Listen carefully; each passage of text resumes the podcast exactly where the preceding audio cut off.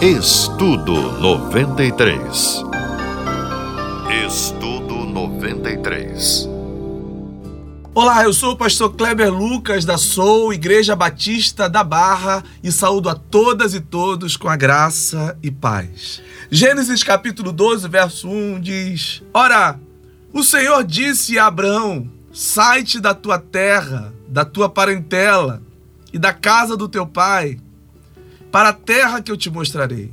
Eu farei de ti uma grande nação, abençoar-te-ei e engrandecerei o teu nome, e tu ser uma bênção. Abençoarei os que te abençoarem, amaldiçoarei aquele que te amaldiçoar. Em ti serão benditas todas as famílias da terra. Eu quero refletir com vocês nesses dias, nesses domingos, uh, sobre o caminho da fé proposto por Deus e eu quero me basear na vida de alguns homens e mulheres de Deus da história que viveram essa experiência fantástica de uma caminhada de fé. Andar com Deus é viver nessa certeza de um Deus que fala. O Deus que fala para Abraão, Deus se apresenta a Abraão. E Abraão vivia a sua própria experiência religiosa, ele tinha a sua vida, tinha a sua história. Abraão tinha o seu contexto de família, tinha a sua herança, um, um homem honrado. No entanto, Deus tinha muito mais para Abraão. Deus tinha um outro caminho. Deus tinha uma outra proposta para Abraão. É isso que acontece nas nossas vidas. Foi isso que aconteceu na minha. Eu tenho certeza que aconteceu na vida de muitas irmãs e irmãos que estão me ouvindo. Você estava vivendo a sua vida, você tinha o seu contexto. Nem todos que vieram para Jesus vieram a partir da dor. Nem todos que vieram para Jesus vieram a partir do sofrimento ou de falta ou por uma necessidade. Algumas pessoas simplesmente ouviram a voz do Espírito, sentiram uma inquietação na alma, sentiram que tinha condições ou sentia um chamado para ir além, para fazer algo mais, que já se realizou na família, se realizou no trabalho, mas tinha um algo a mais. Sabe? É exatamente isso que acontece quando somos desafiados no caminho da fé. É quando você sai da normalidade da sua vida e da sua existência e percebe que existe um algo a mais de Deus para sua vida. Até mesmo aquelas pessoas que chegam na igreja através do sofrimento e recebem uma cura e no primeiro momento ah, vão lá à frente e recebem a oração fazem uma confissão pública, mas tem um momento que você percebe que existe um propósito para além daquele imediato à sua necessidade. Algumas pessoas chegam com um problema na família e acreditando que numa campanha de oração ela poderá ser atendida no seu desejo, no seu pedido, mas chega um momento em que tem um algo a mais. E é isso que eu quero pensar com vocês por esses dias aqui no espaço é, de, de reflexão. Existe alguma coisa a mais que Deus quer te mostrar. Existe alguma coisa a mais que Deus tem para sua vida, mais do que realizar seus sonhos, mais do que fazer a sua vida prosperar, mais do que abençoar o seu lar, mais do que abençoar a sua família, seus filhos, seus negócios. Existe algo além, existe um propósito que vai que te atravessa, que é além de você mesmo, além das suas necessidades. Abraão tinha necessidades, ele não podia ter filhos, ele tinha sonhos de ser pai, ele tinha necessidades ali no seu contexto de família, no seu ambiente é, de, de, de familiar. No entanto, ele ouve Deus o chamar. Ele ouve a voz de Deus dizendo: Abraão, sai da tua terra, saia da sua parentela e vá para um lugar que eu te mostrarei. É esse caminho da fé que eu começo com você e eu tenho certeza que vai ser um caminho lindo que juntos trilharemos em nome do Senhor Jesus. Nós estamos estudando sobre o caminho da fé e eu penso em Abraão, o pai da fé, que é chamado é, pela Bíblia como o pai da fé. Mas me faz lembrar também as palavras do pastor batista Martin Luther King, é quando ele diz uma frase célebre: Suba o primeiro degrau com fé. Não é necessário que você veja toda a escada. Apenas dê o primeiro passo. É um pouco isso que acontece com Abraão. Deus chama Abraão, como nós já vimos hoje. Deus chama Abraão, sai da sua terra, da sua parentela e vai para um lugar que eu te mostrarei. E isso é muito incrível, isso é muito tremendo, porque Deus não mostra todo o projeto no primeiro momento para Abraão. Ele simplesmente fala: sai, Abraão, e eu vou te mostrar. Eu vou te mostrar no caminho. Essa palavra que eu quero compartilhar com vocês, meus amados irmãos e irmãs, que o chamado da fé, a vida pela fé, é essa certeza inicial que você sente o Espírito Santo te inquietando e te chamando para um novo e vivo caminho.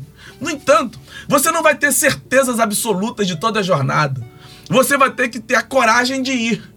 Você vai ter que ter a coragem de entender que Deus está te chamando a trilhar um novo e vivo caminho. E de que o caminho de Deus para você é perfeito, que você pode estar vivendo numa circunstância favorável ou não. Às vezes você está numa grande luta e o chamado de Deus é um chamado de se viver pela fé. Ou às vezes uma pessoa está vivendo um excelente momento na, na vida profissional, na vida familiar, e ainda assim ele vai ouvir o chamado de Deus para viver pela fé.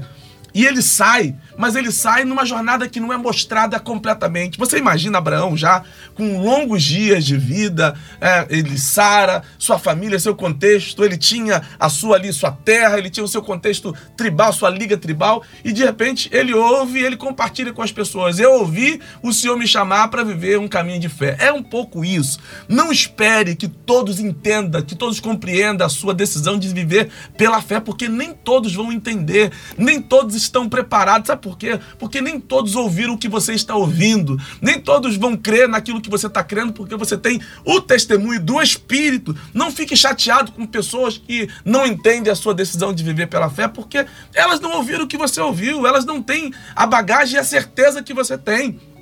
E elas precisam muitas vezes de uma, de uma, de uma convicção. Qual é o projeto? Você vai para onde? Você vai fazer o quê? Você vai simplesmente dizer: Eu não sei exatamente o que vai ser. Eu sei que eu vou viver pela fé. Eu sei que eu ouvi o Espírito Santo me chamar e eu sei que foi Deus que me chamou e eu vou viver pela fé. É um caminho ousado. Abraão ouve Deus. Essa fala do pastor Martin Luther King. Você não vai ver toda a escada, mas você vai dar o primeiro passo e esse passo é um passo de fé. Nem todos estão preparados para andar com você, para compreender a sua decisão de viver pela fé e você não pode ficar chateado. Ah, ninguém está me entendendo, ninguém. Ah, a, a, minha família não está entendendo. Às vezes não vai entender no primeiro momento. Às vezes as pessoas do trabalho não vão entender no primeiro momento. Mas você precisa ter certeza de que o Espírito Santo chamou você para viver um novo e vivo caminho. Partiu Abraão.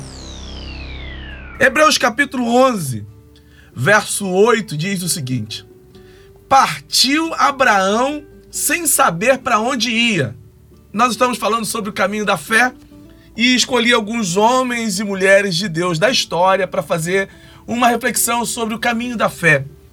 E eu gosto muito desse texto porque nós estamos falando, é, a primeira parte do texto eu falei sobre é, o Deus que chama, um Deus que fala, que nos chama, é, é, e, e, Deus fala mesmo e Ele nos tira desse lugar onde estamos, seja ele um lugar de crise ou seja ele um lugar confortável. Depois é, Deus fala para Abraão ir, mas não dá exatamente as diretrizes para Abraão. E eu usei o exemplo do pastor Martin Luther King, que quando fala que é, a fé, você dá o primeiro passo é, você sobe a primeira, o primeiro degrau sem saber necessariamente a totalidade, o final da escada, mas você dá o primeiro passo de fé. E agora eu queria fazer essa reflexão breve com vocês sobre é, essa resposta de Abraão, que eu acho incrível, é uma resposta muito. É, é, é que nos provoca muito e inspiradora. Quando diz que Abraão ouve Deus falar, Deus não fala tudo, e Abraão decide ir. E ele vai sem saber para onde está indo. Queridos, isso é tremendo. Isso é caminho de fé. Não é um caminho é, firmado ou construído sobre fatos mas é um caminho de fé. Porque Abraão ouve Deus falar, nem todo mundo está ouvindo, nem todo mundo entende o que, o que Deus está falando. Deus não fala tudo para Abraão. Abraão decide ir sem saber para onde está indo. Talvez essa seja a, a sua, a, o, seu, o seu ponto, talvez esse seja o seu momento.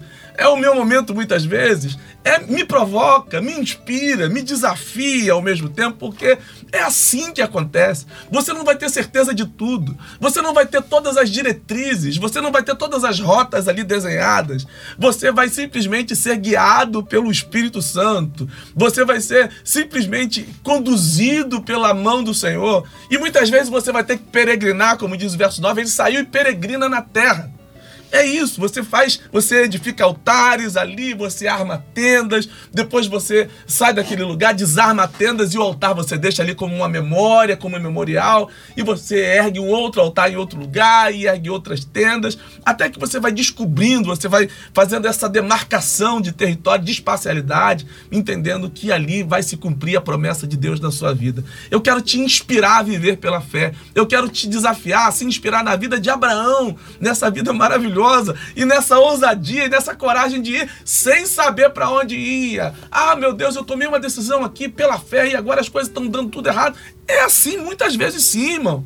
É assim, isso, isso é cotidiano. Você não vai ter certeza de tudo, você não vai acertar sempre, você vai edificar altares e vai falar: Deus, eu ergui um altar aqui para o Senhor, por que, que as coisas não estão funcionando? Eu montei minha, armei minha tenda aqui, daqui a pouco você vai se ver no desafio de ter que armar, desarmar a tenda e armar em outro lugar, até você perceber todo lugar, toda a espacialidade, tudo aquilo que Deus tem para você. Nós estamos falando sobre caminhos da fé, ah, e eu tenho falado, refletido sobre alguns homens e mulheres das histórias bíblicas do Antigo e do Novo Testamento. E hoje eu quero continuar pensando com vocês sobre a vida de Paulo, o apóstolo Paulo que está escrevendo para a igreja de Filipos no capítulo 4, verso 13, dizendo: Eu posso todas as coisas naquele que me fortalece. Será que você consegue repetir comigo esse versículo lindo? Filipenses 4, 13, 1, 2, 3 e já. Eu posso todas as coisas naquele que me fortalece. Eu gosto de pensar que essa mensagem do apóstolo Paulo está carregada de conteúdo, de vivência com Deus, de história de experimentar Deus em todas as fases, em todas as circunstâncias. Aliás, é o próprio apóstolo Paulo que fala: Eu aprendi o segredo de viver contente em toda e qualquer situação. Pois bem, Paulo agora está vivendo um momento de, de crise particular. Ele está preso, está ali distante de pessoas, está se sentindo solitário, está sem amigos, está tendo necessidades está vivendo é, esquecido por alguns cristãos. No entanto, ele consegue fazer essa declaração tremenda: Eu posso todas as coisas naquele que me fortalece. E talvez o segredo de Paulo para fazer essa declaração linda, que nos inspira a todos, é o fato dele ter aprendido com as circunstâncias. Ele fala: Em todas as coisas eu tenho experiência, eu aprendi a ter como aprendi a não ter, ser honrado como ser humilhado, ter abundância como não ter nada. Talvez esse seja o grande segredo de Paulo e inspiração para as nossas vidas. Você pode todas as coisas daquele que te fortalece quando você percebe que muito mais do que ter as coisas que Deus tem e dá é ter Deus na vida. Porque tem muita gente que tem muito dinheiro, tem muita gente que tem muita saúde, tem muita gente que tem muita influência, tem muita gente que tem muito poder. No entanto, são pessoas vazias, na é verdade? Pessoas solitárias, pessoas depressivas que querem acabar com a própria vida. Jesus fala: "Que proveito tem para o homem conquistar o mundo inteiro e perder a sua alma?" Tem muita gente com a alma perturbada gente com crises existenciais, e ela se pergunta: eu tenho tudo e não tenho nada. Paulo está falando: eu aprendi a ter tudo e ser pleno, e aprendi a não ter nada e também ser pleno. Porque talvez esse seja o grande segredo para quem tem tudo: é ter tudo e conseguir dar conta de ser pleno. Inclusive, eu quero, eu quero é, é, desafiar, provocar isso aos meus irmãos e irmãs. Vai chegar uma hora que Deus vai honrar tremendamente a sua vida. E a minha pergunta é: você está pronto e pronta para ser honrado por Deus, para ser honrada por Deus, ou você a sua vida só suporta lutas? Não, meu irmão. Deus tem um alívio para você. Deus tem resposta, tem promessa para sua vida. Eu creio nisso. Você precisa estar preparado para dar conta das bênçãos que Deus tem para sua vida. Agora, no entanto, o que nós encontramos no dia a dia, no cotidiano, é que passamos por momentos de angústia, passamos por momentos de falta e às vezes nos desesperamos diante disso, achando que Deus nos abandonou, que Deus esqueceu de nós. Não, querido. Você precisa encontrar força em Deus e saber que, mesmo em meio à sua pior luta, o seu pior vale, o seu maior deserto, o Senhor está contigo. Você pode dizer, como o apóstolo Paulo disse: Eu posso todas as coisas naquele que me fortalece. Nós estamos estudando sobre caminhos da fé. E eu já tive a oportunidade de compartilhar alguns personagens bíblicos do Novo, do Antigo e do Novo Testamento que nos inspiram na caminhada da fé. Falei sobre Abraão, o pai da fé, e já tenho falado sobre alguns outros nomes. Hoje eu gostaria de pensar com vocês sobre o jovem Saulo. Em Atos capítulo 9 diz o seguinte, verso 1: Saulo, porém, respirando ainda ameaças e mortes contra os discípulos do Senhor, dirigiu-se ao sumo sacerdote e pediu-lhe carta é, para Damasco, para as sinagogas, a fim de que, caso encontrasse alguns do caminho, quer homem, quer mulheres, os conduzisse presos a Jerusalém.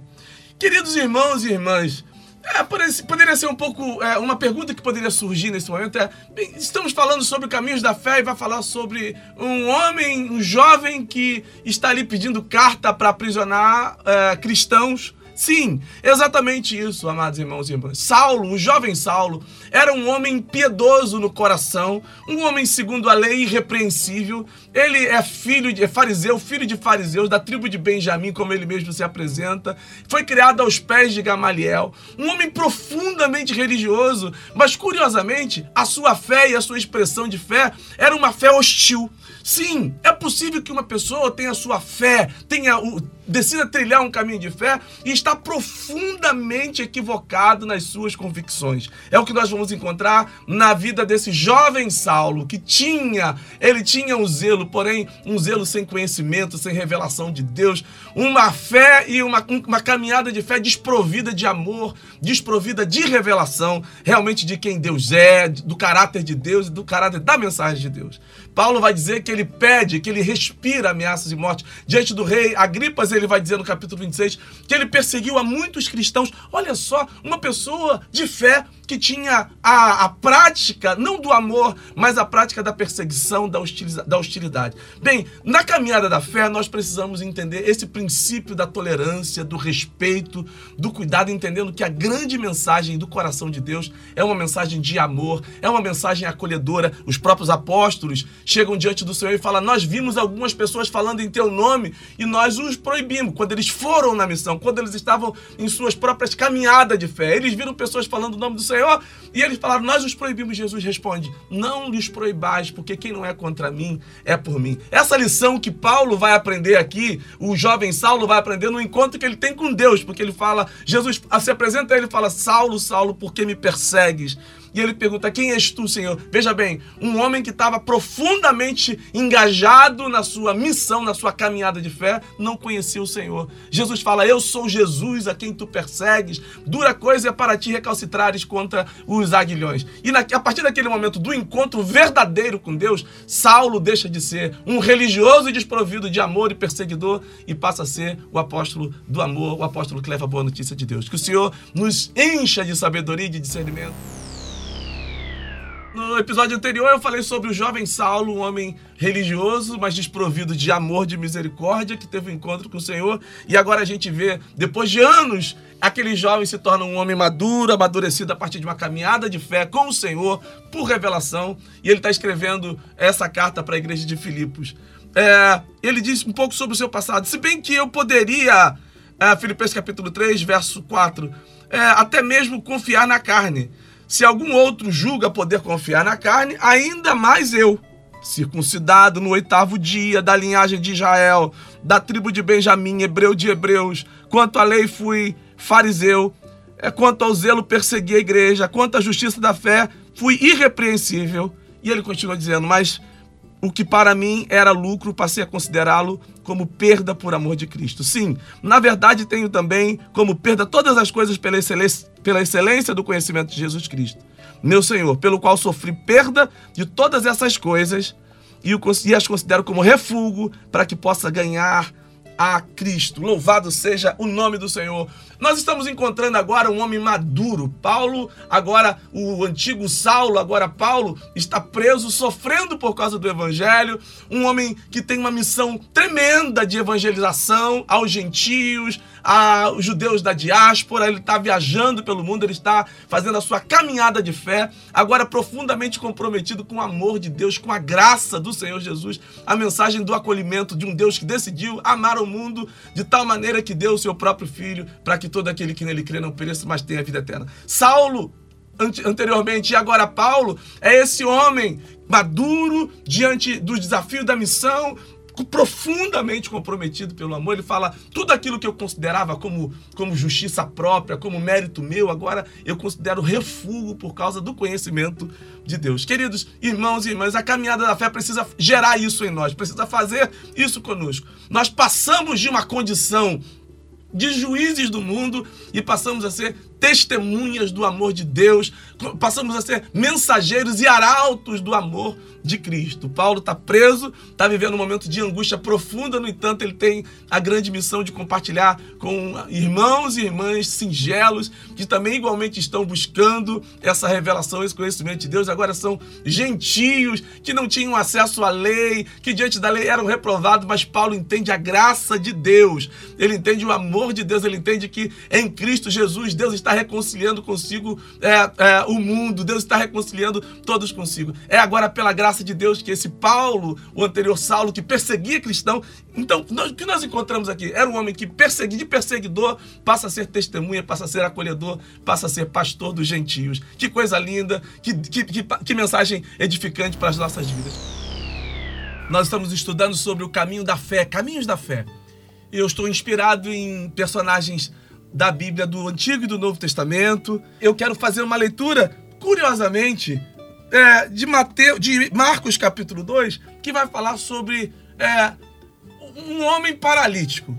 Então você pergunta, mas como você vai falar sobre caminhos da fé usando o exemplo de um homem paralítico? A história de um homem paralítico? Sim, porque muitas vezes queridos irmãos e irmãs, nós vamos ter que conviver com o fato de que é, o caminho da fé ele precisa ser instigado ou precisa ser é, percorrido a partir de outras pessoas, porque às vezes a situação está tão complicada que nos sentimos paralisados.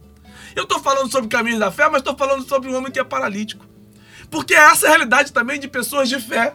Elas correm o risco de viver tempos paralisantes, estados de espírito, a alma está abatida, não acredita mais em nada. É claro que eu estou usando a metáfora, se o texto bíblico está falando de literalmente um homem paralítico, eu estou fazendo metáforas, fazendo uma, falando de uma forma é, de parábolas, porque muitas vezes a alma está paralisada, a mente está paralisada, o coração está angustiado, já não acredita mais em nada, já cansou de esperar, já cansou de buscar, já cansou de ir atrás, já cansou cansou de pedir, ele mandou pedir, você pediu, mas já cansou de pedir, cansou de buscar e cansou de bater. Muitas vezes isso acontece conosco. Eu mesmo já me senti paralisado muitas vezes. O que acontece? O que esse texto nos ensina sobre caminhos da fé quando estamos paralisados? É que muitas vezes nós vamos precisar da ajuda de amigos. Nós vamos precisar estar num ambiente propício. A minha pergunta para você é: quantos amigos você tem ou quais são os amigos, quais são as pessoas que você procura, está disposto a procurar quando a sua fé está meio paralisada, você está desanimado com a vida e com tudo. Isso é muito decisivo, isso nos ensina, é, assim, de cara, esse, esse, essa passagem bíblica nos fala sobre é, Jesus estava em Cafarnaum e de repente foi levado um homem carregado por quatro. E nós precisamos mais de um amigo, precisamos de alguns amigos de fé que vão nos conduzir no caminho da fé, porque estamos paralisados, estamos pedindo, falando para Deus: Deus, eu não estou dando conta de ir, eu não tenho mais força. Nós precisamos de gente certa que vai segurar na nossa mão, que vai segurar no pé, na mão, nos braços e vai dizer: vamos lá, porque tem resposta de Deus para a sua vida assim. Nesse estudo, nessa mensagem sobre caminhos da fé, eu quero te desafiar a estar não apenas com as pessoas certas, mas no ambiente onde Jesus está. Porque você pode estar com pessoas certas, mas que não estão dispostas a te levar para Jesus. São pessoas queridas, mas elas querem trazer qualquer solução para você, para sua angústia, para sua solidão, para depressão, menos estar é, diante do Senhor Jesus. Procure as pessoas certas e vai para o ambiente da presença de Deus, onde o nome de Jesus está sendo invocado, onde o milagre é possível, onde você vai ouvir a voz do Senhor dizendo para você: levanta e anda. Isso vai acontecer a despeito dos olhares, a, a despeito dos preconceitos, dos tabus, a despeito dos impeditivos naturais, humanos e sobrenaturais. Vá para o lugar onde Jesus pode te dar uma palavra: levanta e anda, porque isso vai acontecer na sua vida. Que Deus te abençoe rique e abundantemente, em nome do Senhor. Baseado em textos bíblicos do Novo e do Antigo Testamento, já falamos sobre Abraão, sobre Paulo, sobre é, aquela mulher hemorrágica, e hoje eu quero ler esse texto maravilhoso de 1 Samuel, capítulo 1, quando diz o seguinte, no verso 13: Ana se levantou junto a um pilar do templo do Senhor. Porquanto Ana falava no seu coração, só se moviam seus lábios e não se ouvia a voz, pelo que Eli a teve por embriagada. Mas Ana respondeu: Não, senhor meu. Eu sou uma mulher atribulada de espírito. Não bebi vinho, nem bebida forte, porém derramarei a minha alma perante o Senhor. A história de Ana é uma das histórias mais lindas bíblicas. Ana é a mãe de Samuel, profeta, é, o juiz e profeta, um homem que Deus levanta de uma forma poderosa no meio do seu povo, como juiz, como profeta, para ungir rei, ungir Saul, ungir Davi.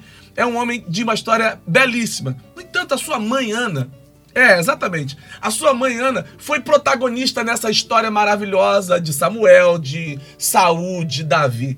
Na verdade, a história, as histórias bíblicas e a história, a nossa história da humanidade é marcada por muitas mulheres de fé, muitas mulheres guerreiras, muitas mulheres que nos inspiram caminhos de fé. Ana não tinha filho, não podia dar à luz, e ela está diante de Deus ali, clamando, rogando a Deus, derramando, o seu espírito está atribulado e ela está derramando a sua alma diante do Senhor. O que me chama a atenção nesse texto é que você encontra uma Ana, uma mulher angustiada e se derramando diante do Senhor, e você vê um sacerdote que não consegue discernir o coração daquela mulher. Sim, queridos irmãos e irmãs, é possível que você esteja passando por algumas angústias da sua vida, alguns momentos difíceis, tribulosos, de, de alma partida, de coração atribulado, e algumas pessoas não vão entender alguns gestos seus, algumas atitudes. Sim, como você vai entender o coração de uma mãe que está orando pela salvação de um filho que está perdido nas drogas, está no tráfico, ou está mesmo vivendo numa comunidade carcerária, sofrendo, o esforço dessa mãe de estar tá uma uma, duas vezes por semana, levando comida, cuidando do filho, levando roupa, levando filho, levando neto. E a angústia dessa alma, o desespero dessa mãe, acreditando que de alguma forma aquela situação possa ser revestida. É claro que pode ser mudada, é claro que nós entendemos os caminhos legais e tudo isso, mas o que nós não podemos desconsiderar é o desespero e a angústia da mãe. Do desespero e angústia do, do coração daquela mãe. Uma mãe que está sofrendo por um filho que está nas drogas, está vendo o caminho errado. Deus conhece o coração das mães. Deus conhece o coração de mulheres de fé, de homens e mulheres que decidem trilhar o caminho da fé. E o caminho da fé é mistério. E Deus faz milagres sim. Eu não sei como ele vai fazer na sua vida, mas eu sei que Deus é o coração. Deus conhece, Deus é o Deus que conhece o coração atribulado e ele vai ouvir o seu clamor. Que Deus te abençoe, meu irmão e minha irmã, rica e abundantemente. Amém. E agora eu gostaria de pensar sobre essa mulher de Mateus capítulo 9, verso 20, que diz o seguinte: Eis que certa mulher, que havia 12 anos padecia de uma hemorragia, chegou por trás dele e tocou na orla do manto. Porque dizia consigo: Se eu tão somente tocar-lhe no manto, ficarei sã. Mas Jesus, voltando-se e vendo-a, disse: Tem ânimo, filha, tem de bom ânimo a tua fé te salvou. E desde aquela hora a mulher ficou sã. Meus irmãos, meus irmãos, minhas irmãs queridas, esse texto é um dos textos mais brilhantes, mais lindos do Novo Testamento, porque mostra um Deus profundamente compassivo, misericordioso. E uma mulher que no caminho da fé ela expressa ousadia, ela tem coragem de ser, ela tem coragem de crer contra tudo, contra todos, contra as circunstâncias, contra até mesmo as regras da lei.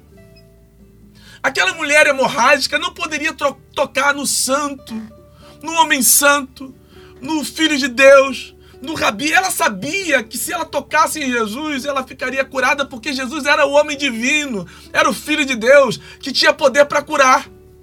No entanto, pela lei, ela estava impedida daquele tal, tal ato o desespero daquela mulher.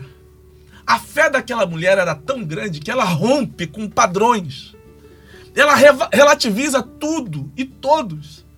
Ela, ela conjectura dentro de si e consigo mesmo, se eu tão somente tocar na orla das vestes dele, não importa o que dizem os homens, não importa nem mesmo o que diz a lei, eu vou ser curada. Ela já tinha sacrificado tudo, 12 anos, gastando com todos os médicos sem resposta. E agora essa mulher diz no seu coração: se eu tocar na orla das suas vestes. Me faz muito lembrar, quando ela recebe a cura, das palavras do filósofo Soren Kierkegaard, ao dizer que oração não são palavras que Deus, que são ditas, mas um coração que Deus ouve. E Jesus ouviu o clamor daquela mulher. Ele fala: Tem de bom ânimo, filha, a tua fé te curou. Essa mulher é uma mulher que nos ensina caminhos de fé. Aliás, as mulheres na Bíblia e da história são mulheres que, via de regra, nos ensinam muito mais sobre caminhos de fé, sobre o mistério da fé, de se aproximar com, diante de Deus, de se aproximar de Deus com ousadia. O escritor de Hebreus fala: é necessário que quem se aproxima de Deus tenha expectativa. Essa mulher chega com expectativa diante de Deus. Eu não sei qual é o seu problema, não sei qual é a sua dificuldade, qual é a sua barreira, mas a sua fé, Jesus fala, pode remover montanhas, minha irmã e meu irmão. Josué capítulo 1, verso 1 diz o seguinte: Depois da morte de Moisés, servo do Senhor, falou o Senhor a Josué, filho de Num, servidor de Moisés, dizendo: Moisés, meu servo, é morto. Levanta-te, pois, agora, passa esse Jordão, tu e todo esse povo, para a terra que eu dou aos filhos de Israel. Todo lugar que pisar a planta do vosso pé, vou-lo dei, como eu disse a Moisés desde o deserto do Líbano até o grande rio, o rio Eufrates, toda a terra dos heteus e até grande, o grande mar para o poente do sol, será vosso termo. Ninguém te poderá resistir todos os dias da tua vida. Como fui com Moisés, assim serei contigo. Não te deixarei e não te desampararei. Olha que palavra linda que Josué está recebendo. Meus irmãos, nós falando, estamos falando sobre a caminhada da fé. E o texto começa com a morte de Moisés. Moisés, aquele grande homem de Deus que abriu o mar vermelho, que conduziu o povo, que foi um instrumento de Deus para trazer o juízo sobre o Egito, sobre as dez pragas. Moisés foi aquele homem que chega agora diante da terra da promessa e não entra na terra da promessa. Ele cumpre o seu ciclo na, antes de chegar à terra da promessa. E o texto de Josué capítulo 1 fala o seguinte: Moisés morreu, mas Deus fala. É isso que eu quero deixar com vocês, é essa palavra que eu quero deixar com vocês. Muito embora você tenha vivido um ciclo na sua vida de, de, de muitas ações, de milagres, de poder, de, fei, de ter feito coisas, de ter sido usado por Deus para abençoar outras coisas, você pensa que um ciclo se encerra na sua vida e acabou tudo. Não. Deus continua sendo Deus. E agora Deus está falando para aquele, aquele Josué que então, jovem, começou a ser servo de Moisés. Deus está falando: Moisés morreu, mas agora é com você, Josué. Deus Deus continua falando na história. O nosso Deus continua bradando hoje. E ele fala para Josué: não fica chorando o seu luto para sempre. Por que, que você está desanimado aí, Josué? Você já chorou o seu pranto, agora é com você que eu estou falando. Tem alguma coisa sobre a sua vida. Você sabe qual é o maior sinal do propósito de Deus para sua vida? É que você está vivo. Se você está respirando é porque tem propósito de Deus para sua vida. Se você está respirando é porque Deus quer usar a sua vida hoje. Ah, mas eu já vivi algumas coisas em outros tempos. É, foi um ciclo que se passou. Foi uma temporada que se passou. Deus está renovando a sua voz profética na terra e Ele quer usar a sua vida, porque você, se você está respirando, é porque tem propósito de Deus. Ele fala assim: onde você pisar planta do teu pé. Antes disso, ele fala: levanta e começa a passar o Jordão, e todo lugar que pisar a planta do seu pé, eu vou te dar por herança. Meus irmãos, durante um bom tempo, algumas coisas de Deus vão chegar na sua mão. Deus vai trazer direto na sua mão. Agora chega uma hora em que você cresce, que você amadurece e você começa a ser desafiado a pisar. Porque quando você pisar, Deus está falando: eu vou te dar por herança. Onde você colocar a mão, eu vou abençoar. O Deus de Moisés está contigo, está, o Deus de Josué está com a sua vida. O mesmo Deus que falou com Paulo, que falou com Abraão, é o Deus que está falando com você hoje. E Ele está dizendo: eu estou contigo tem sido uma grande aventura perceber a história de homens e mulheres de Deus da história que viveram experiências incríveis e sobrenatural com Deus.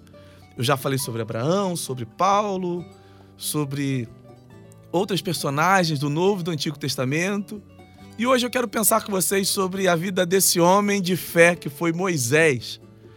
Texto de Deuteronômio 34, o verso 7 diz: Tinha Moisés 120 anos quando morreu. Não lhe escurecera a vista, nem se lhe fugira o vigor. É um dos textos mais lindos para mim, que me impacta muito no Antigo Testamento, é falar sobre a trajetória de Moisés, sobre a trajetória desse homem de Deus que durante 40 anos foi príncipe do Egito, vivendo, criado pela filha do Faraó, criado como príncipe, criado como herdeiro é, do, do Faraó, da linhagem real, tendo tudo do bom e do melhor, dominando todas as línguas, a cultura, os costumes, a guerra. E de repente Moisés, num ato heróico para defender seus irmãos hebreus, ele foge do Faraó e vive durante 40 anos no deserto como fugitivo. Depois, ele tem a missão dada por Deus ao encontrar-se com o Senhor, que lhe dá a missão de conduzir o povo de Israel durante 40 anos pelo deserto até as portas da terra prometida.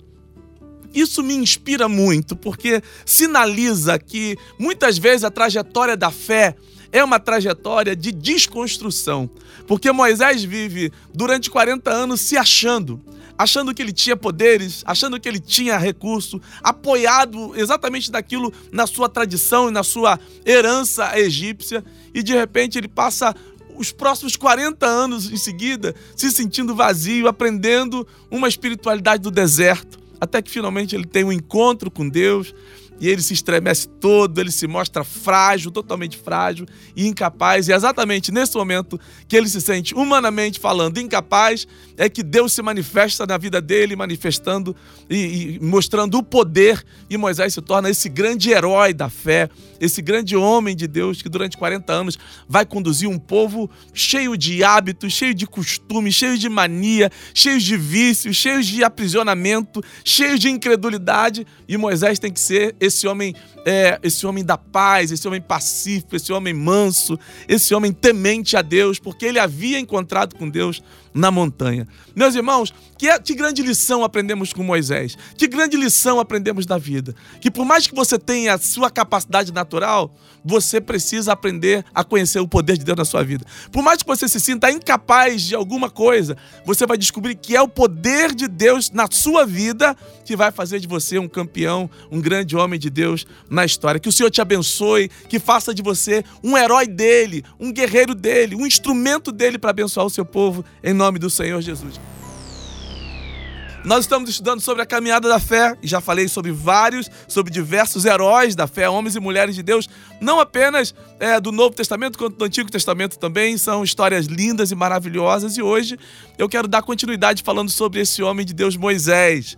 Texto de Deuteronômio diz que Moisés tinha 120 anos quando morreu e não se escureceram as vistas e nem perdeu o vigor.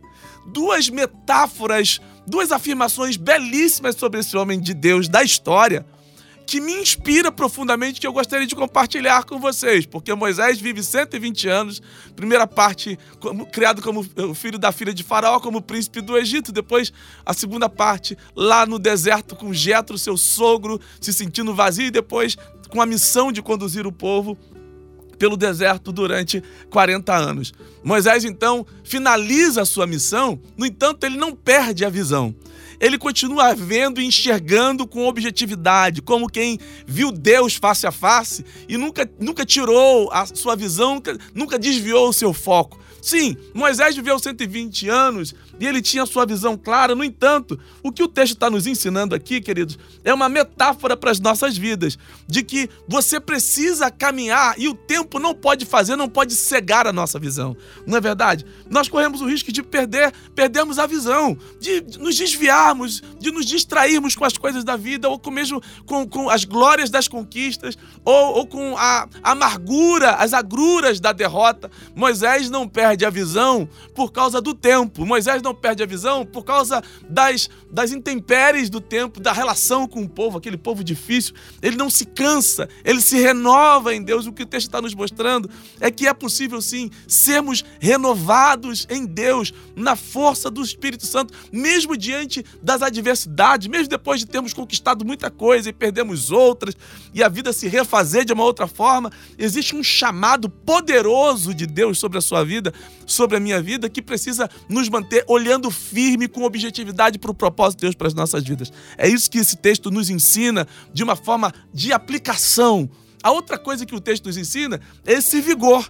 Moisés não apenas não deixou de enxergar, de vislumbrar o futuro, de ver a glória de Deus, como também ele continuou na atividade, continuou na missão, continuou servindo a Deus. Não é verdade? Tem pessoas que podem ter uma visão muito nítida sobre tudo, conhece a Bíblia, fez teologia, fez história, fez tudo e já sabe de tudo, conhece todos os textos, mas está ainda parada, já desistiram da missão, desistiram de servir, de ir, como o Senhor falou, indo evangelizar.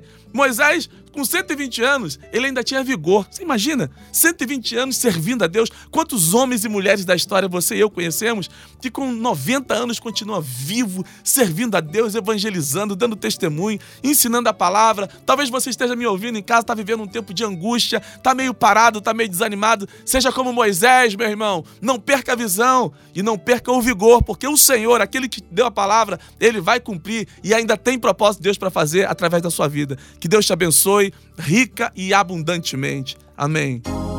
Estudo 93. Estudo 93.